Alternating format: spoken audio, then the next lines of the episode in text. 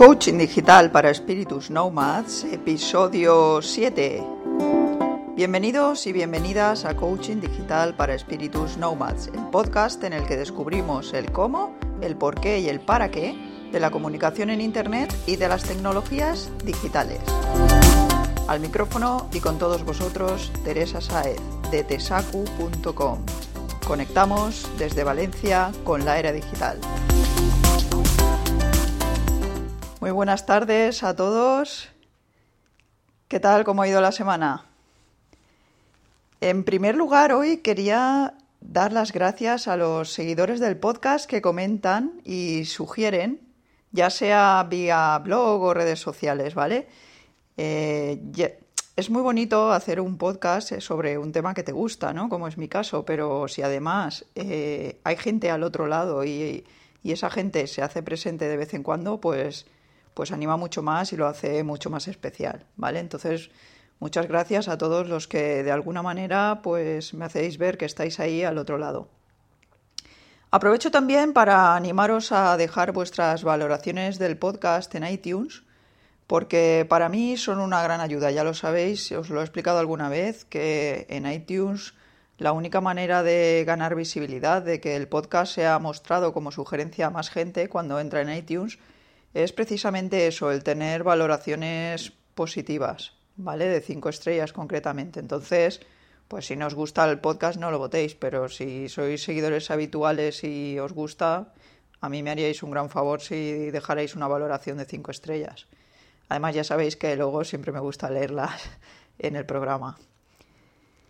Y bueno, vamos al tema del día, eh, que no es otro que descubrir en qué consiste ser un freelance y saber si estamos preparados para ello. ¿Vale? Yo llevo poquitos años con lo de ser freelance, unos tres años o así.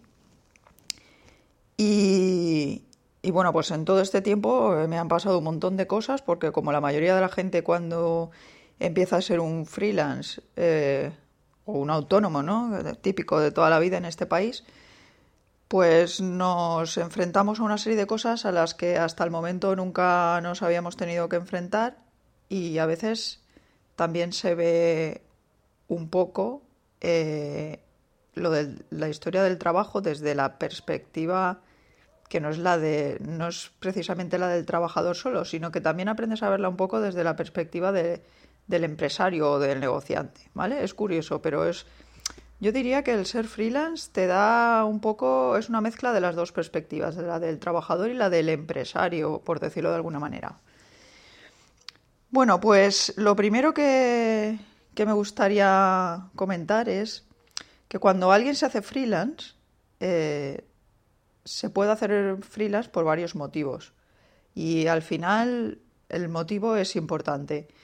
Podemos hacernos freelance por, porque realmente a nosotros nos gusta, porque pensamos que es nuestra, nuestro medio, nuestra forma de, de, trabajar, la forma de trabajar que nos gusta, no nos gusta trabajar para otros, nos gusta crear nuestros propios proyectos y hacernos responsables de ellos. ¿Vale? Esta sería una motivación que nos llevaría a poner en marcha nuestro propio proyecto y a lanzarnos. Pero no siempre es así, no siempre nos lanzamos a ser freelance porque porque nos gusta, ¿no? Porque sintamos esa necesidad de hacerlo, eh, nos motive el hacerlo, sino que otras veces son factores externos o extrínsecos los que nos hacen tener que lanzarnos un poco a ello, ¿vale? Sobre todo aquí en España con el tema de la crisis los últimos años, pues también ha aumentado mucho eh, la gente que se ha dado de alta como autónomos y es precisamente por, por eso, ¿no? Porque la gente ha visto que no tenía otra opción de trabajar, mucha gente se ha visto con una edad a la cual ya no le iban a contratar, la han echado fuera del trabajo donde llevaba años trabajando, o gente incluso que había salido de la universidad, estudiantes llevaban un tiempo ya en el paro y, y han visto en la figura del freelance una oportunidad, ¿no? De poder hacer algo, que a lo mejor no era lo que ellos querían en un principio, ellos preferían a lo mejor trabajar para otra persona, en una empresa, pero se han visto un poco obligados por la situación a lanzarse. Pero a pesar de todo esto, tanto si nuestros, los factores que nos mueven a ellos son extrínsecos como si son intrínsecos, eh, no nos podemos engañar y la realidad es que nuestra sociedad eh, se está transformando y, y, eso unido a, a, la evolución tecnológica hace que cada vez más, como ya hemos comentado en algún otro programa, la figura del freelance sea más común, ¿no? Pues bueno, eh, una vez tengáis claro cuál es vuestro vuestro motivo, ¿no? Para, ojalá fuese realmente porque os apetece y porque veis que es el futuro esta forma de trabajar, pero si no os queda más remedio, pues bueno, tendréis que hacerlo y no pasa nada, pero a continuación quiero comentaros una serie de puntos que a mí me, me afectaron, ¿no? Y me siguen afectando, claro, como freelance que soy, y que creo que cualquier freelance debería de tener en cuenta antes de lanzarse a ser freelance. al menos conocerlos, para ver si estamos dispuestos a hacer todo esto que tiene que hacer un freelance. Lo primero a lo que nos tendremos que enfrentar como freelance son a los temas burocráticos. Nos tendremos que dar de alta en IAE, en Hacienda, ya sabéis, como actividades profesionales. Nos tendremos que dar de alta en la seguridad social.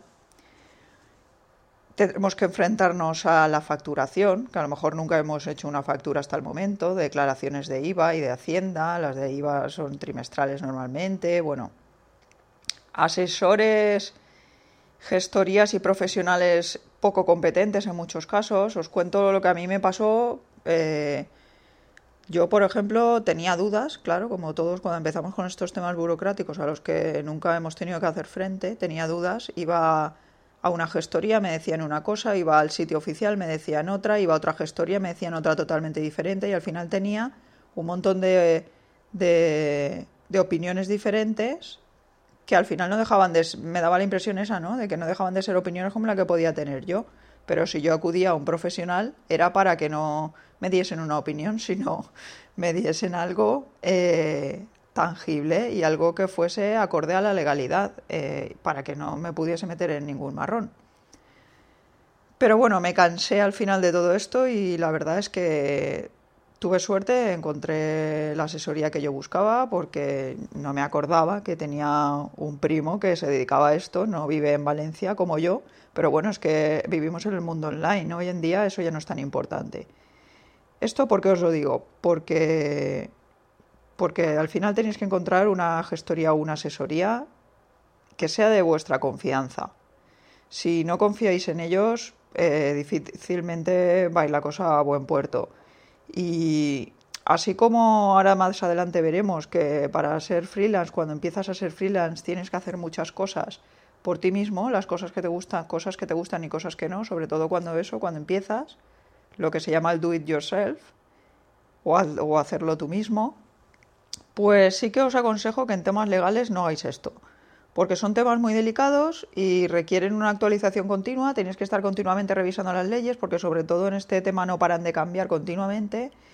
Y la única manera de estar al día de todo esto es realmente dedicándote a eso las 24 horas del día. Y ese no es nuestro caso. Encima, si no tenemos experiencia con ello, en, el tema de los papeleos estos, pues la podemos liar bastante gorda y no, no vale la pena, de verdad. Si tenéis poquito dinero, eh, lo primero que en lo que yo me lo gastaría sería en contratar a un asesor y eh, que me ayudara ¿no? con todos estos temas burocráticos.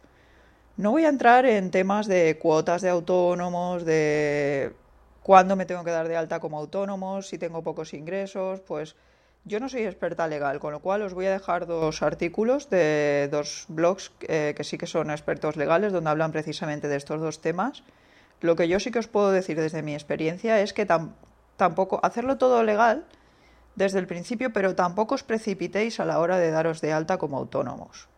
¿Vale? Sí que tendréis que estar dados de alta en el IAE desde el principio si queréis facturar, pero a la hora de daros de alta como autónomos no lo hagáis desde el minuto cero porque no tiene ningún sentido. Si no tenéis todavía ni clientes ni tenéis nada, no, no tiene sentido. Hay quien lo hace y al final es estar pagando todos los meses cuando ni siquiera estás teniendo ingresos, ¿de acuerdo?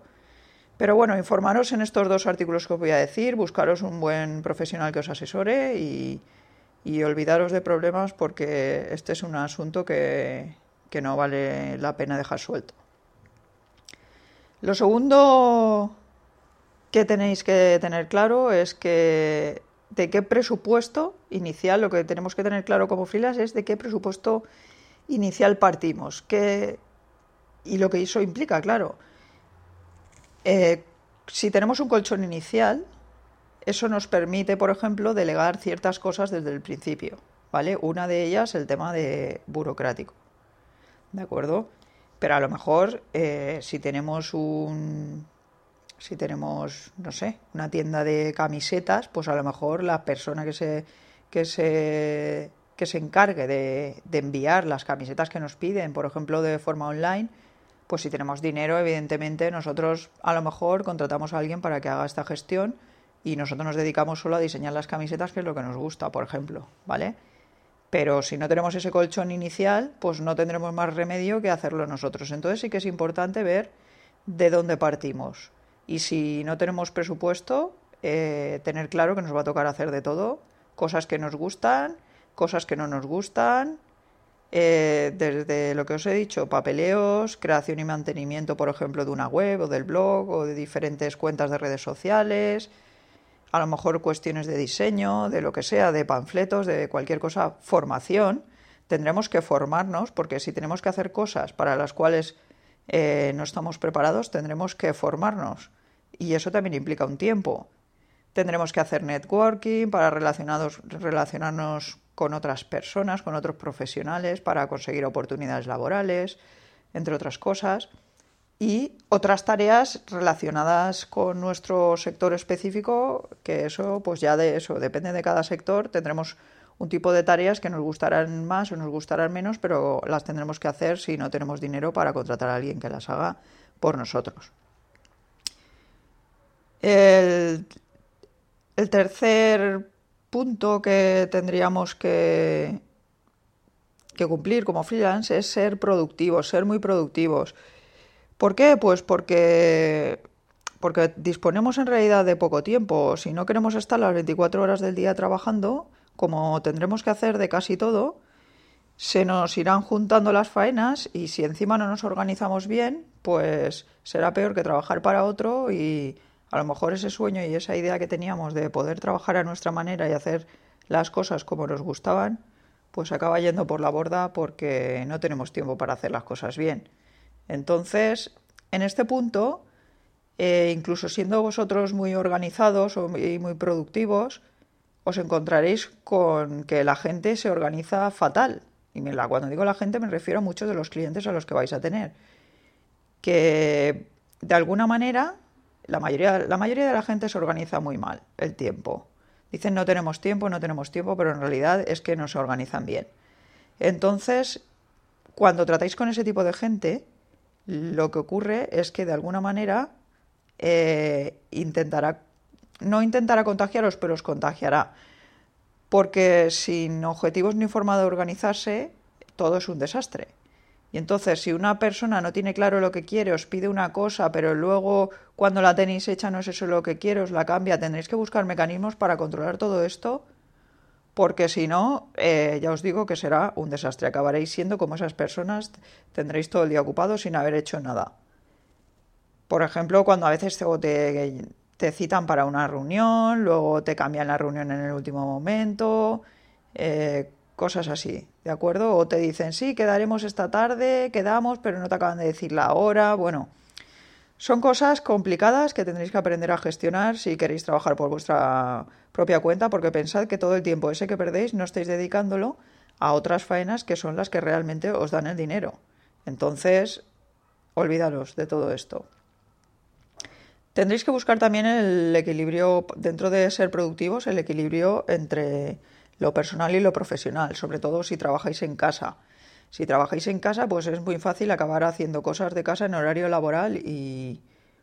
O bueno, eso suponiendo que a la hora que trabajáis estéis solos, porque como encima tengáis familiares por casa, esto ya puede ser un caos. Y yo os digo porque he tenido las dos experiencias, ¿no? Primero la de trabajar con gente en casa y luego la de trabajar sola en casa. También hay quien opta, por ejemplo, si tenéis gente en casa, yo os recomiendo que lo mejor es que os vayáis a un coworking, os alquiléis un coworking y trabajéis desde allí. Pero ya estamos en lo de antes. Si no tenéis presupuesto, tendréis que trabajar en casa. Tendréis que buscar la manera de que respeten vuestro espacio y vuestro momento de trabajo. Y sobre todo eso, huir de los clientes que nos roban el tiempo y saber decir que no, que a veces vale la pena decirle que no a un cliente que sabemos que nos va a marear más que otra cosa. El siguiente punto que tenemos que tener claro es que tendremos que poner precio a nuestro trabajo. Intentemos que sea eso, poner precio a nuestro trabajo o conocimiento y no a nuestro tiempo. ¿Por qué? Pues porque si no tendremos que hacer más horas que un reloj y llegaremos a nuestro tope enseguida. Recordad aquello de lo típico, ¿no? De llamar a un técnico, un informático, lo que sea, y que venga y nos arregle una cosa en un minuto y nos cobre 50 o 80 euros. Y aquel que le decía, uy, pero si te ha costado un minuto arreglarlo. Sí, pero tenía que saber qué tecla tenía que pulsar, ¿no?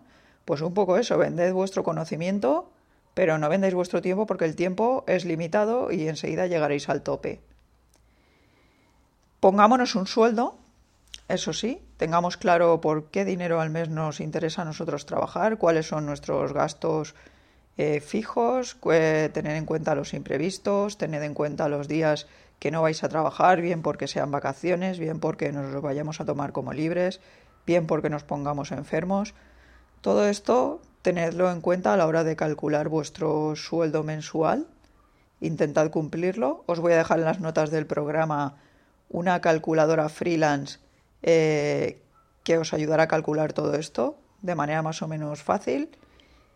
Y, bueno, eso, ¿vale? Tenéis que fijaros un sueldo. Igual que cuando vais a una empresa tenéis un sueldo mensual, pues como autónomos o freelance también porque es la manera de saber si realmente vuestro trabajo, el esfuerzo que estáis haciendo, se ve recompensado o no.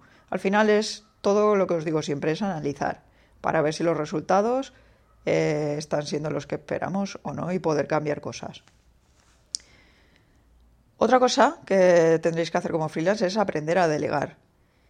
Eh, al principio ya os he dicho que el tema burocrático, si no sois especialistas en eso, mejor que lo deleguéis desde el principio.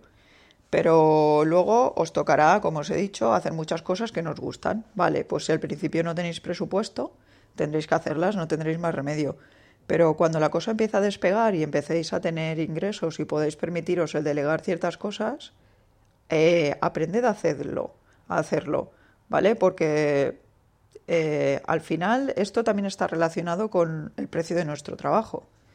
Si nosotros somos realmente buenos y productivos haciendo una cosa, ¿por qué dedicar ese tiempo a hacer otra que encima no nos gusta y en la que no somos tan buenos y tan productivos? Pues porque al final de eso depende nuestro, nuestro valor añadido.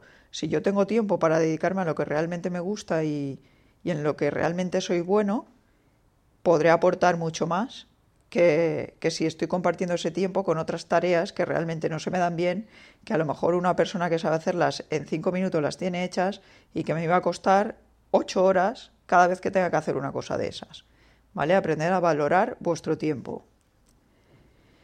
Buscar eh, vuestros clientes será otra de las cosas a las que os tendréis que enfrentar y tendréis que hacerlo tanto de manera offline como online. Online, pues ya os he dicho antes, tendréis que tener una web, un blog, estar presencia en redes, tener presencia en redes sociales. Tener presencia ya sabéis que no es solo tener la cuenta ahí abierta, sino que tendréis que dedicarle tiempo a atraer a la gente, a, a contestar a la gente, a conversar, a socializaros. Vamos, da igual que sea de manera offline como online, pero tendréis que saber acudir a los sitios donde están vuestros clientes para atraerlos hacia vosotros. Porque si no, no tendréis trabajo y si no tenéis trabajo no tendréis ingresos, ¿vale? Otra cosa eh, a la que tendréis que hacer frente serán los proyectos que os entren. Cuando, cuando trabajamos solos, pues hay momentos en los que no tenemos casi clientes o incluso ninguno. Y hay momentos en los que de repente no sabes por qué y se te juntan picos de faena en los que tienes un montón de clientes y se te acumula todo. Y un montón de clientes depende.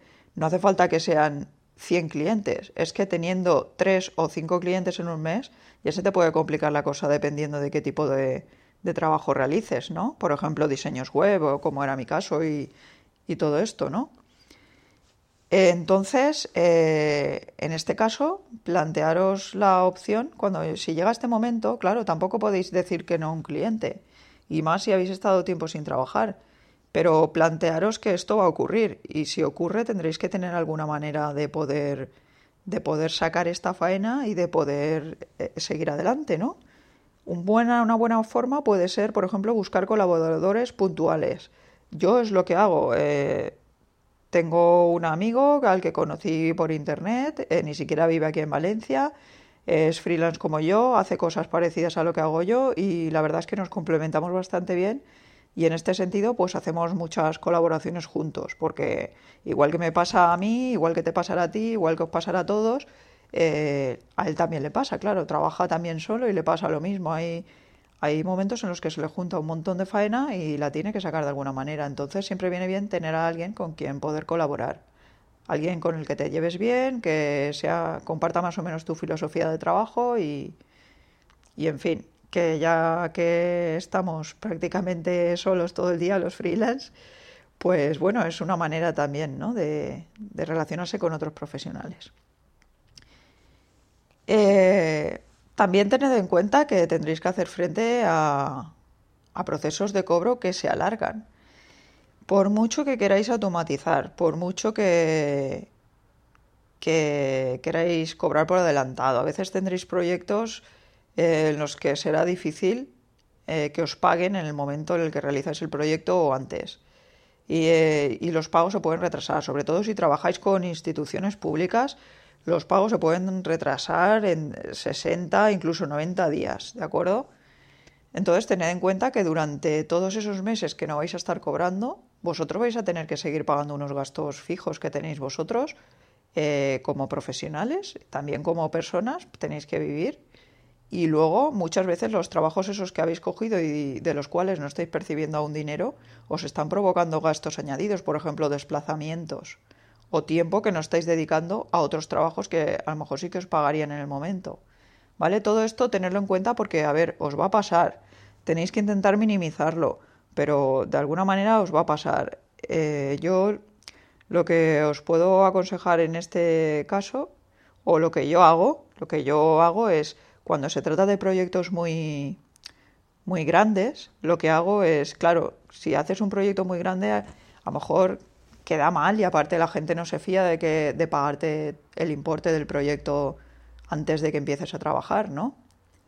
Eh, hay gente en proyectos más pequeños que te dice, no, pues o pagamos el 50% al principio el 50% al final. Eso dependiendo de en qué proyecto, pero la mayoría de las veces también acaba trayendo problemas. Lo mejor es la faena cobrarla antes de hacerla.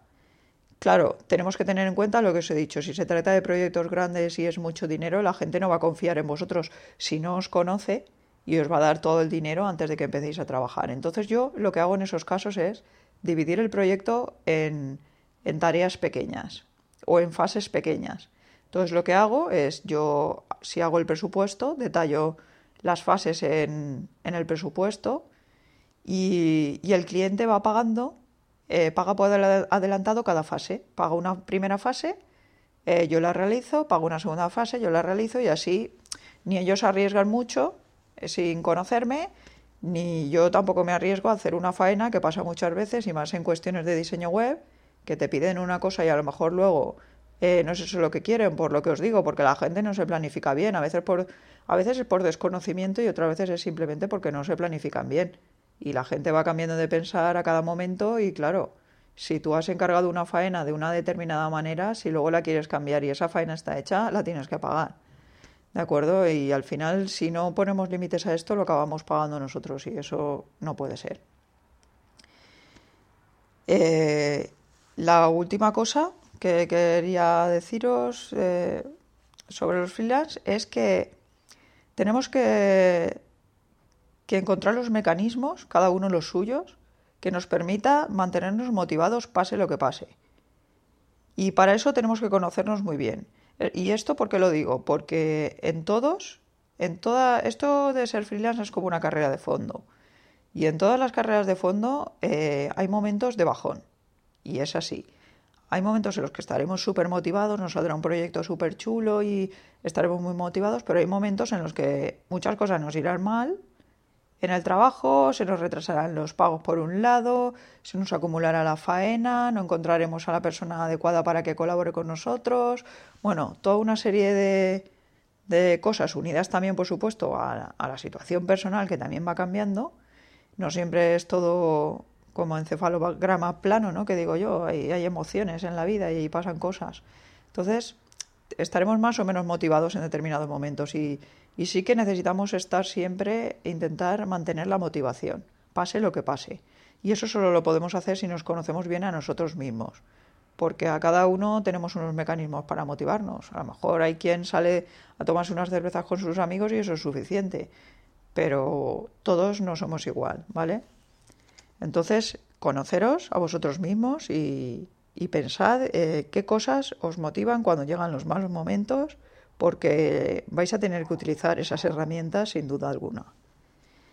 Y bueno, eh, esto ha sido todo por hoy. Este ha sido un programa que que tenía ganas de hacer porque yo es que no llevo mucho tiempo como freelance, yo os he dicho que llevo unos tres años, pero la verdad es que yo he pasado por todas estas situaciones y sigo pasando por ellas y voy cada vez intentando eh, hacerlo mejor, ¿no? Cada vez intentando minimizar riesgos y, y bueno, pues tenía ganas de comentarlo con vosotros y a ver qué os parecía y por si hay gente por ahí que está pensándose ser freelance, que tenga en cuenta todas estas cosas antes de empezar porque porque ser freelance es muy bonito, la verdad, te puedes organizar como tú quieras, te permite trabajar de la forma en la que a ti te guste y que piensas que es la que tienes que trabajar, ¿no? Sin que nadie te esté dando órdenes y que pienses, pues si es que eso yo no lo haría así, ¿no? Y trabajar a disgusto. Ser freelance te permite trabajar a gusto, hacer las cosas como quieres, incluso organizarte tu tiempo, tu tiempo libre también, porque no te impide nada a lo mejor el irte una tarde, tomarte una tarde libre, porque luego, pues bueno, te puedes quedar por la noche. Si tú te organizas así bien, eh, no pasa nada. Te, tienes esa flexibilidad horaria que también está muy bien. Ganas calidad de vida, ganas conciliación familiar si te lo montas bien, pero tiene todos estos puntos que os acabo de decir y a los que tenéis que hacer frente si os vais a dedicar a ser freelance. Entonces, pues nada, simplemente eso, tenerlos en cuenta. Si alguien por ahí quiere aportar algo más o piensa que se me han pasado cosas, que seguramente se me han pasado muchas cosas, eh, pues os animo a, dejarme los comentarios eh, en el blog, en la entrada de este programa o por redes sociales. Y, y vamos, muchísimas gracias por haber estado ahí escuchándome un programa más y, y ya sabéis, estoy deseando recibir vuestras preguntas, sugerencias, ideas o propuestas a través del formulario de contacto de mi web, tesacu.com, y vuestras valoraciones en iTunes para que este podcast pueda llegar cada vez un poquito más lejos, un poquito a más gente y que cada vez lo sintamos un poquito más de todos. Volveré con un nuevo programa el próximo viernes a las 15.30 hora española hasta entonces, feliz fin de semana y no dejéis de digitalizaros.